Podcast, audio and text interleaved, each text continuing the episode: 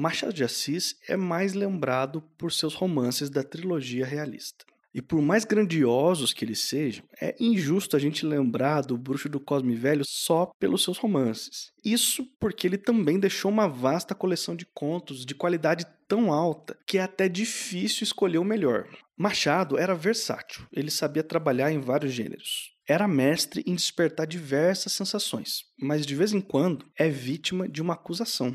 Você já ouviu aquela história de que ele teria supostamente sido um autor que não se posicionava politicamente, ou ainda que ele nunca se manifestava em relação à escravidão? Se já ouviu, deixa eu te avisar. É mentira.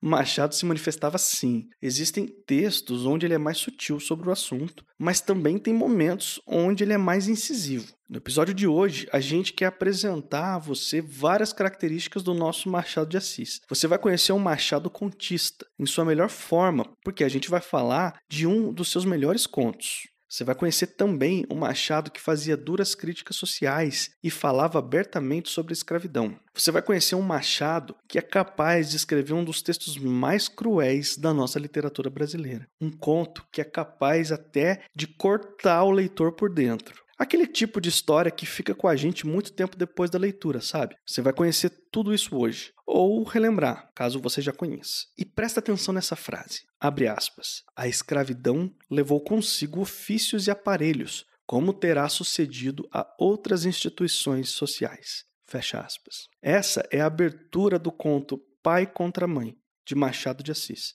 ela já é um anúncio da potência e da ironia que vão conduzir essa história. Sabe aquele Machado de Assis que não se posiciona, aquele que não fala sobre escravidão? Pois é, ele nunca existiu. O que a gente teve foi um Machado das ironias, das sutilezas, e que de vez em quando se arriscava em textos mais cruéis para dizer aquilo que estava entalado na garganta. Esse é o Suposta Leitura, seu podcast quinzenal de literatura. Eu sou o Lucas Mota. E eu sou a Ana Raíssa. E hoje a gente traz de volta aqui um dos autores favoritos da casa, que é o Machado de Assis. A gente vai falar sobre um conto dele, que é O Pai contra a Mãe, e que por um acaso foi uma sugestão do nosso ouvinte Marcelo lá no nosso grupo no Telegram. A gente aproveita para lembrar você que aí no link da descrição tem o link do Telegram, você pode entrar lá, é de graça, a gente fala sempre com antecedência os temas que a gente vai postar nos episódios seguintes e a gente escuta muita sugestão do pessoal, às vezes leva um tempo por uma questão de cronograma, não dá para a gente atender na semana seguinte, né? Mas o Marcelo já há um tempo atrás ele sugeriu esse conto do Machado, então chegou a hora, vamos falar sobre ele. Se você por um acaso está chegando aqui pela primeira vez, esse aqui é um podcast quinzenal, suposta leitura, sempre a cada duas semanas, às quartas-feiras, lança um episódio de literatura. Para você não perder nenhum episódio, é só assinar o feed do podcast em qualquer aplicativo que você prefira ouvir o seu podcast. E já que você vai fazer essa assinatura, deixa também a sua avaliação na plataforma de podcast aí da sua preferência, deixa lá os seus cinco estrelas, porque isso ajuda muito o podcast ser recomendado para novos ouvintes, a gente continuar falando de literatura e divulgando isso, esse esse assunto que a gente ama por aí e chegando em mais pessoas. E se você quiser entrar em contato com a gente pelas redes sociais, nós estamos no Telegram, como o Lucas lembrou, estamos no Instagram, estamos no Twitter, todos eles, arroba suposta leitura. E se quiser mandar um e-mail pra gente, supostaleitura.gmail.com. Eu sou o Lucas, você vai me encontrar também no Twitter e no Instagram, no arroba mrlucasmota. Eu sou a Ana Raíssa, eu também tô lá no Twitter, é Ana Raíssa, tudo junto com dois N's, dois R's e dois S's. Pai contra Mãe foi um conto publicado no Relíquias da Casa Velha. Foi lançado em 1906, então ele foi lançado um pouquinho antes da morte do Machado de Assis, mas era um apanhado de contos que ele foi escrevendo, né? Não, não foi um livro escrito todo de uma vez.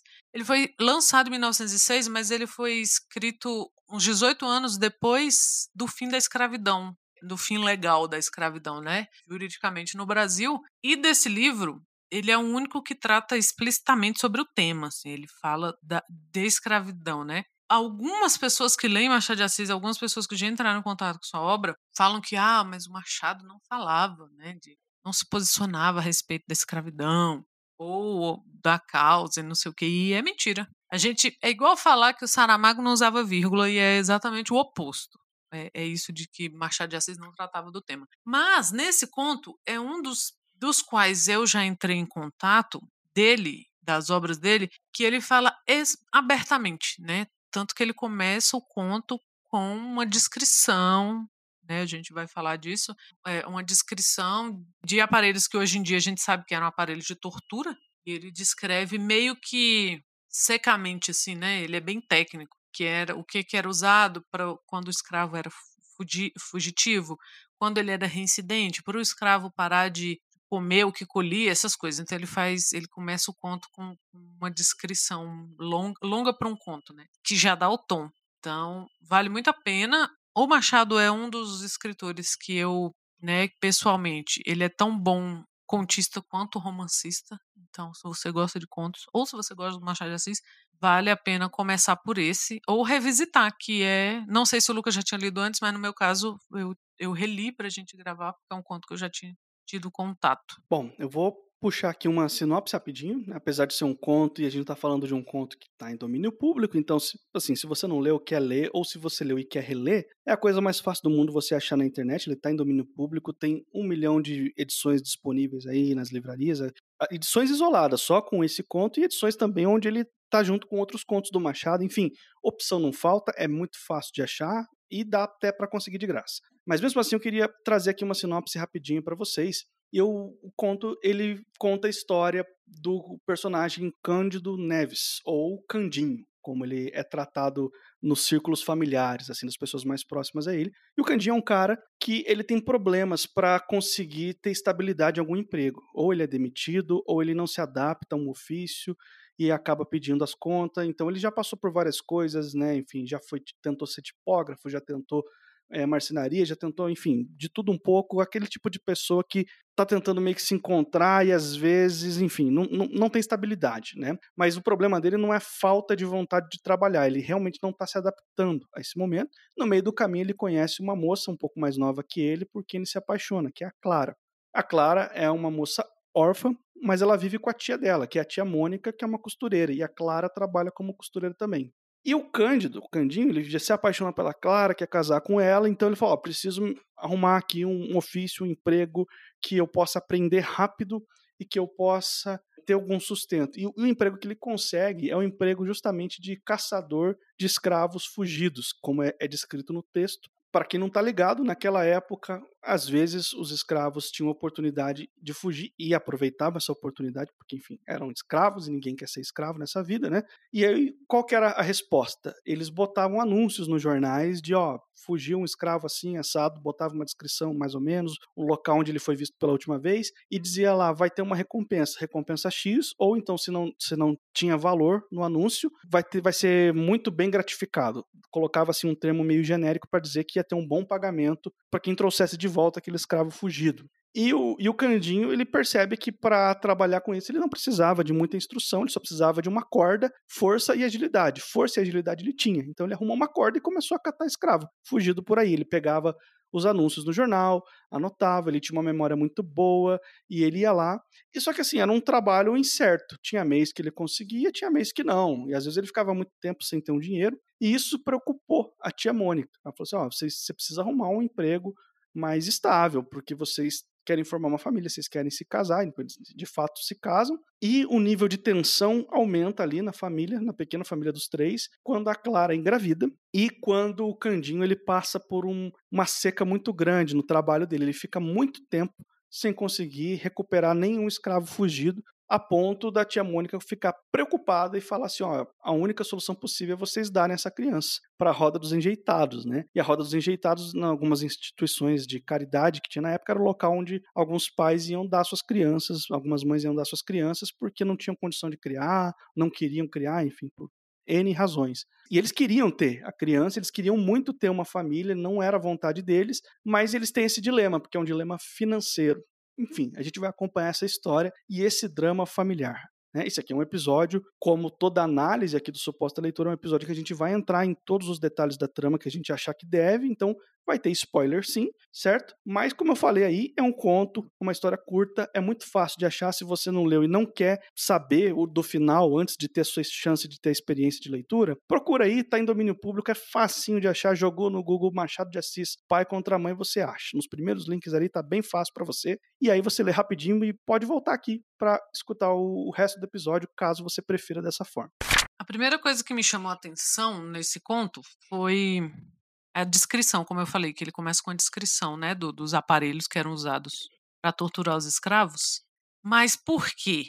eu já, já vi, da, da primeira vez que eu li, eu vi algumas pessoas falando, ah, eu pulei essa parte. É, é tipo uma página, a primeira página, assim. Mas a gente está falando do Machado de Assis, né? E essa parte não está lá por acaso. E tem uma frase dele que é, que é conhecida, a frase desse conto, que é conhecida por conectar essa primeira parte com a história do Candinho, que é a seguinte: a escravidão levou consigo ofícios e aparelhos, como terá sucedido a outras instituições sociais. O ofício, no caso, é o de recuperador, de, de caçador de escravos, e os aparelhos são esses que ele descreve. Então, ele conecta isso falando, com o fim da escravidão, algumas coisas, alguns ofícios deixaram de ser exercidos, alguns aparelhos deixaram de ser usados, né? Porque, assim como o ofício de capitão do mato, o de caçador de escravo era um trabalho, não era regulamentado, porque nada era regulamentado naquela época, mas era um trabalho, né? As pessoas faziam. O Machado chega a comentar no conto que, assim, não era o sonho de ninguém virar caçador de escravo e não era porque o cara nasceu para aquilo, né? Ele, ele meio que fala assim: o cara não nasceu. Ele não faz aquilo com alegria no coração, ele faz porque tem que ser feito. E a gente acompanha o Candinho e é interessante porque o nome dele, né, o, tanto o apelido, né, um apelido no, no, no diminutivo e o próprio nome Cândido, né, ele é uma contraposição ao trabalho violento que ele faz. É um cara chamado Cândido e que tem um trabalho que é uma um puta violento. Me desculpa cortar você assim, mas é que você falou um negócio muito genial aí. E vamos recapitular que essa ironia do Machado já tem outros textos. O próprio Bentinho do Dom Casmurro é uma ironia também. O cara santo, Bento, né, e tal. É, é a mesma técnica que ele tá usando aqui com Cândido. Né? É, é mesmo. E, e além de ter o próprio nome Cândido e Bento, aí ele é colocado no diminutivo, né? Então, você acha que é um cara pacífico, que é um cara, né? E não é. Então, e é isso quando a gente fala da ironia do Machado de Assis, tá nessas coisas. E é por isso que muitas vezes essa, passa batido. E aí a pessoa fala, ah, mas ele nunca tocou no tema da escravidão. Ou pior, no caso desse conto, é falar assim, ah, mas ele não estava se opondo, porque tem uma hora que ele fala que os escravos quase não apanhavam, porque os donos eram bondosos, muitos apadrinhavam os escravos, então o escravo quase não apanhava, quase não existia essa violência. E aí ele fala isso mesmo texto. E aí no final ele mostra uma cena da, da escrava que apanha até abortar. A gente tem que estar tá atento a esse, essa ironia. A gente não está aqui falando de uma ironia do que a gente acha que é ironia hoje, que é uma coisa mais grosseira, grosseira no sentido de aparente, né? O lance da ironia, ela realmente é aquela coisa assim que depois alguém fala alguma coisa e você faz, eita, era mesmo. Então é, é um verniz, assim. Ele, ele tá ali para polir, mas ele é transparente. O verniz, ele não é o objetivo, ele não é uma tinta. Não é para você olhar e falar que belo verniz. Você olha para um verniz e pensa, nossa, que bela madeira. Então é a mesma coisa que a ironia. E aí você, nossa, que texto ótimo. E a ironia tá ali para polir. Então, Candinho, esse Cândido, Candinho não gosta de trabalhar. Mas aí a gente lembra daquele comentário famoso da, dos antigos comentários do IG, do portal IG, que o cara fala: Mas comunista não gosta de trabalhar e o outro, o senhor gosta? Ele é. Fala a verdade, eu também não. Eu amo esse print. que Candinho não gostava. Candinho não se dava. Quando alguém brigava com ele, ele achava péssimo ir embora. Quando alguém queria ensinar alguma coisa para ele, ele não queria aprender. Quando o trabalho estava muito cansativo, pagava pouco, estava difícil, ele não queria né? Candinho estava no seu direito. Mas era o seu direito porque ele era da categoria do, de homens livres, que né, a gente tinha a burguesia, os grandes proprietários de terra, você tinha os homens livres, que era assim, você pode ir, mas eram brancos, e você tinha os escravizados, e depois fazendo parte, porque, ah, vejamos, quando se aboliu a escravidão no Brasil, essa camada de escravos ela não passou necessariamente e automaticamente para a camada dos homens livres. Eles continuaram sendo uma camada à parte da sociedade. Porque os homens livres é os que são ou eram os que podiam exercer funções. Por quê? Porque era mais fácil, porque eram brancos, então eles tinham a oportunidade de trabalhar, de constituir família, de conseguir terra, sabe-se lá como. O cara ia trabalhar, o cara ia por, por casamento, o cara ganhava uma, sabe? Então tinha uma, uma possibilidade. E Candinho estava ali. Tanto que se meteu a casar sem ter emprego, né? Tia Mônica estava certíssima, aliás. Tia Mônica sempre desconfiada, as amigas assim, ê, mulher, você vai casar com esse homem que não trabalha? Ah, mas eu amo ele. Gente, não casa com um homem que não trabalha. Porque ele vai inventar uns empregos assim. E eles têm muita vontade de ter esse filho. Então, o que vai te deixando triste porque não é um conto que você fica automaticamente contra o Candinho. E é por isso que estamos falando de Machado de Assis.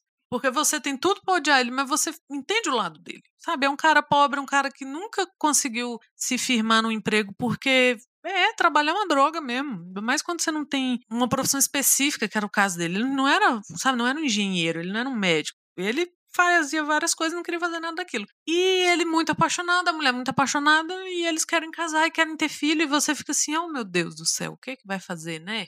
E a tia Mônica lá, de olho, falando, tem que dar um jeito nisso.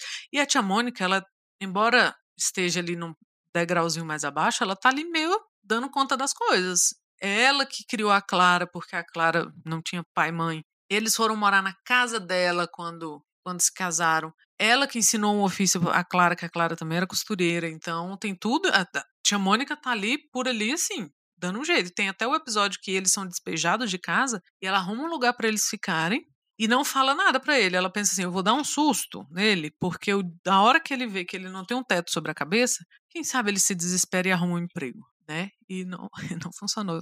Tia Mônica, foi mal. Mas ela que tá ali dando um jeito, porque ele não consegue. E, e ele é muito mal visto, né? Porque, hum, assim, se você não trabalha, você, você, é mal visto. A menos que você seja rico, porque o rico pode não trabalhar. Mas um pobre branco que não trabalha, né? Todo mundo começou. E ela levava isso pra eles, mas tá todo mundo comentando, assim. Quando eles não tinham comida em casa, era a tia Mônica que dava um jeito, era Clara que trabalhava até a noite. Então, você tem isso. É, você tem a criação dessa dinâmica familiar que inicialmente te faz se sentir próximo daquele núcleo familiar. Então você entende que não são perfeitos, entende que olha, talvez eu tomaria uma decisão diferente aqui, sabe? Se eu fosse a tia Mônica, eu deixar ela se lascar, botar para fora de casa, ou então não, olha, se eu fosse a Clara, eu não teria me casado, ou se eu fosse o Candinho, eu teria arrumado emprego, porque você se preocupa com aquela dinâmica familiar. O Machado, ele coloca de uma forma que você fica bem próximo deles. Então, quando surge o conflito, você não tá mais em lugar de falar assim, não, foda-se, tem mais é que se lascar. Você não consegue porque já se criou toda uma dinâmica de ambientação e de te mostrar quem são aquelas pessoas e por que, que elas tomam aquelas decisões. E aí você não consegue mais escapar e ter um, uma opinião preto no branco sobre elas. Olha, tem algumas coisas para falar. Primeiro, eu queria só fazer um comentário bem rápido, que a primeira profissão citada do Candinho aqui, ele, o texto fala, o narrador fala que ele tentou ser tipógrafo, mas trabalhava muito e ganhava pouco. E uma curiosidade, para quem não está ligado, o Machado de Assis foi tipógrafo. Foi realmente o primeiro emprego do Machado. Então, ele está realmente fazendo um comentário com diretamente com algo que ele trabalhou ali. Então, é legal você ver, tipo assim, essas, essas inclusões no texto que o Machado coloca, alfinetando a própria sociedade que ele vivia. Não, realmente, um tipógrafo trabalha um monte e ganha muito pouco, ganha muito pouco. Não, assim, não é o suficiente, não tem a recompensa que justifique todo o esforço que a pessoa tem que fazer ali, né? E você me perguntou ali, Raíssa, no começo, se eu já tinha lido esse conto ou se eu tô relendo ele para gravar o podcast. Na verdade, eu não tinha lido, mas eu reli para gravar o podcast porque eu li o conto hoje, no dia da gravação, duas vezes, porque eu li a primeira vez, o impacto foi tão forte que eu li de novo, li mais uma vez para poder vir gravar, assim. É, isso nunca acontece comigo, assim, de eu terminar de ler um texto e imediatamente começar a ler, ler de novo, assim, porque eu quero mais uma vez passar por tudo aquilo que eu acabei de passar para poder assimilar melhor as informações, porque, bom, eu não conhecia esse texto, tá? Então eu não sabia o que esperar de pai contra mãe eu tinha só isso, só a recomendação do Marcelo lá no, no nosso grupo do Telegram e esse título, pai contra mãe. O que, que eu pensei que fosse? Na, na, minha ignorância, assim. Ah, é um, vai falar sobre divórcio, vai falar sobre, no ponto de vista talvez de um filho que tem que acompanhar uma briga entre seu pai e sua mãe e um divórcio traumático entre os dois. Eu pensei que era essa a história, que era para esse lugar que eu tava vindo. Então eu comecei a ler e já começa com uma descrição bem cruel do, dos instrumentos de, de captura e tortura do, dos escravos, assim, que você fica, não, pera aí, não é essa história que eu tô pensando, não. Inclusive, eu li o primeiro parágrafo e fui e voltei a procurar o texto no Google em uma outra fonte para ver se eu estava lendo o texto certo ou se eu por acaso eu peguei uma fonte errada, sabe que tinha um título, mesmo título, mas um texto diferente. Eu tive que fazer essa de conferir mesmo assim para ver se eu estava lendo certo e era o texto. Nessa hora o Machado deu uma risadinha e pensou: "Eita, 100 anos depois ainda consegui". É, exatamente, não, assim. Não, e isso assim que o Machado é um cara que a gente já conhece, a gente já falou dele em outros episódios aqui no Suposta Leitura, vai estar tá tudo linkado aí na descrição para quem quiser conferir lá. Mas eu, eu sabia o que esperar, mais ou menos, do Machado nesse sentido. Eu não sabia o que esperar desse conto. E conforme o conto vai avançando, você percebe que o Candinho e a Clara, eles se amam muito, eles querem ter uma vida juntos, apesar de todas as dificuldades financeiras dele. E eles querem muito ter esse filho. É importante para eles. Eles não estão querendo dar a criança. Não é isso. É uma situação de necessidade, assim, que, poxa, não vamos ter como sustentar essa criança, então talvez a gente tenha que realmente levar ele lá para a roda dos enjeitados.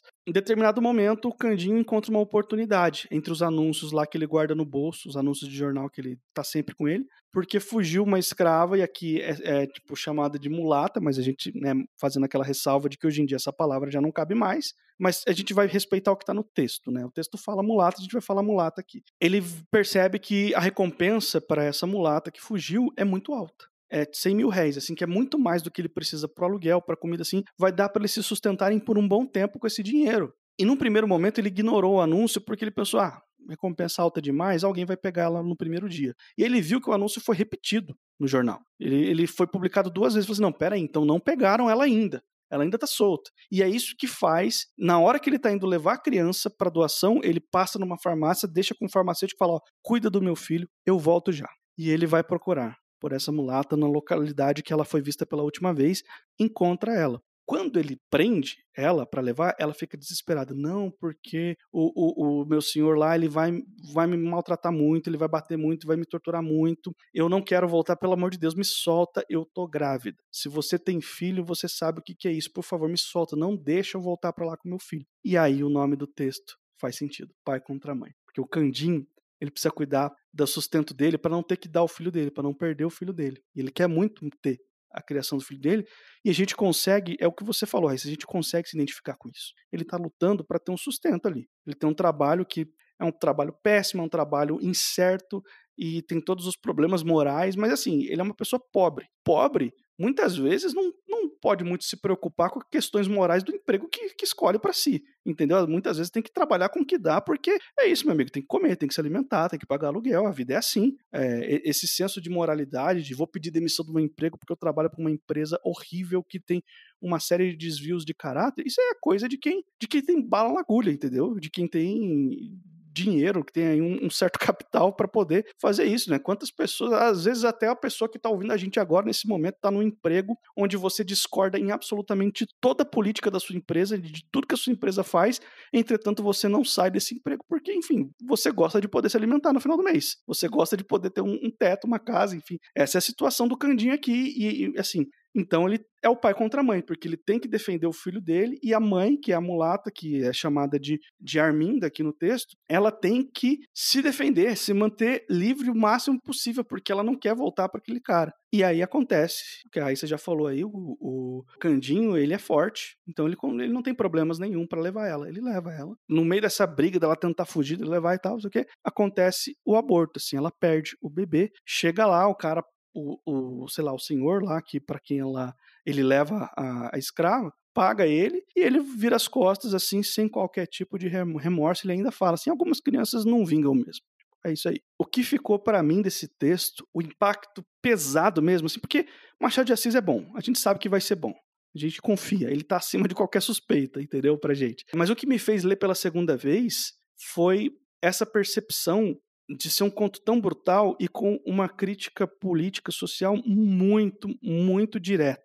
Apesar de toda a sutileza do texto, ela está falando de um negócio assim muito específico. Assim, ó, você tem um sistema capitalista horrível que transforma pessoas em propriedade, que é a questão dos escravos, e você coloca as pessoas das camadas mais baixas da sociedade, que são os escravizados e os pobres, um contra o outro.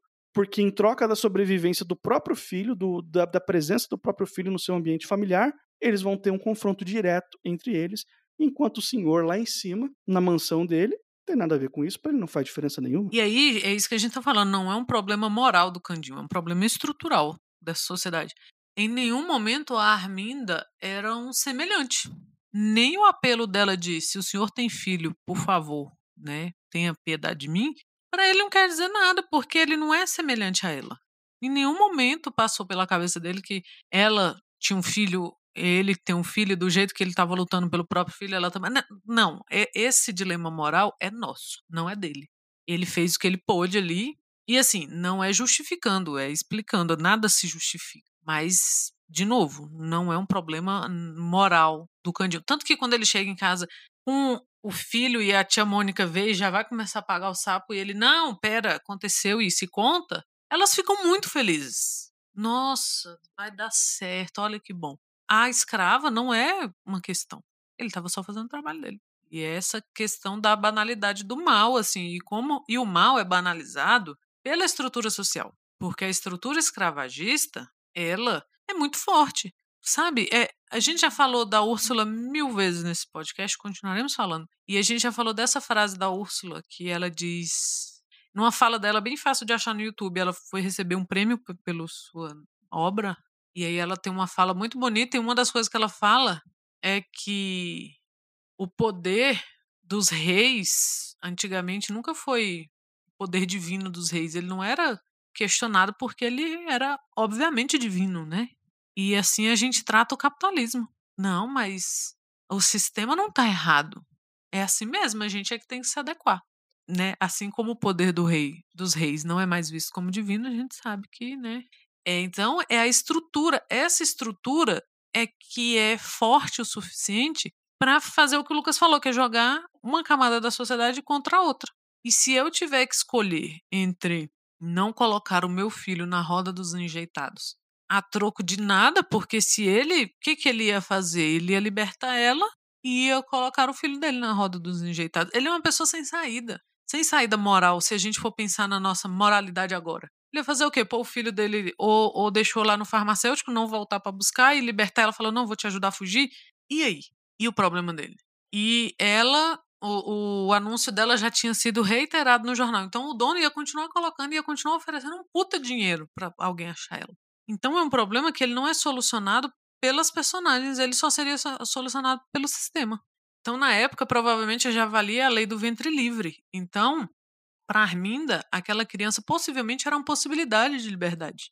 Ela não queria criar essa criança na casa dos seus senhores, porque ele possivelmente não ia ser tratado como livre, e talvez ela tenha pensado: se eu conseguir criá-lo longe dessas pessoas por tempo suficiente, sei lá, para ele começar a trabalhar, é a minha liberdade que está em jogo também. Porque ele seria um homem livre, né? Então, sim, a mãe ia receber uma espécie de amparo ali, alguma coisa. Então, todas essas possibilidades para ela são perdidas no momento que o, que o Cândido acha ela. E não são questões que passam nunca pela cabeça do Cândido. Por quê?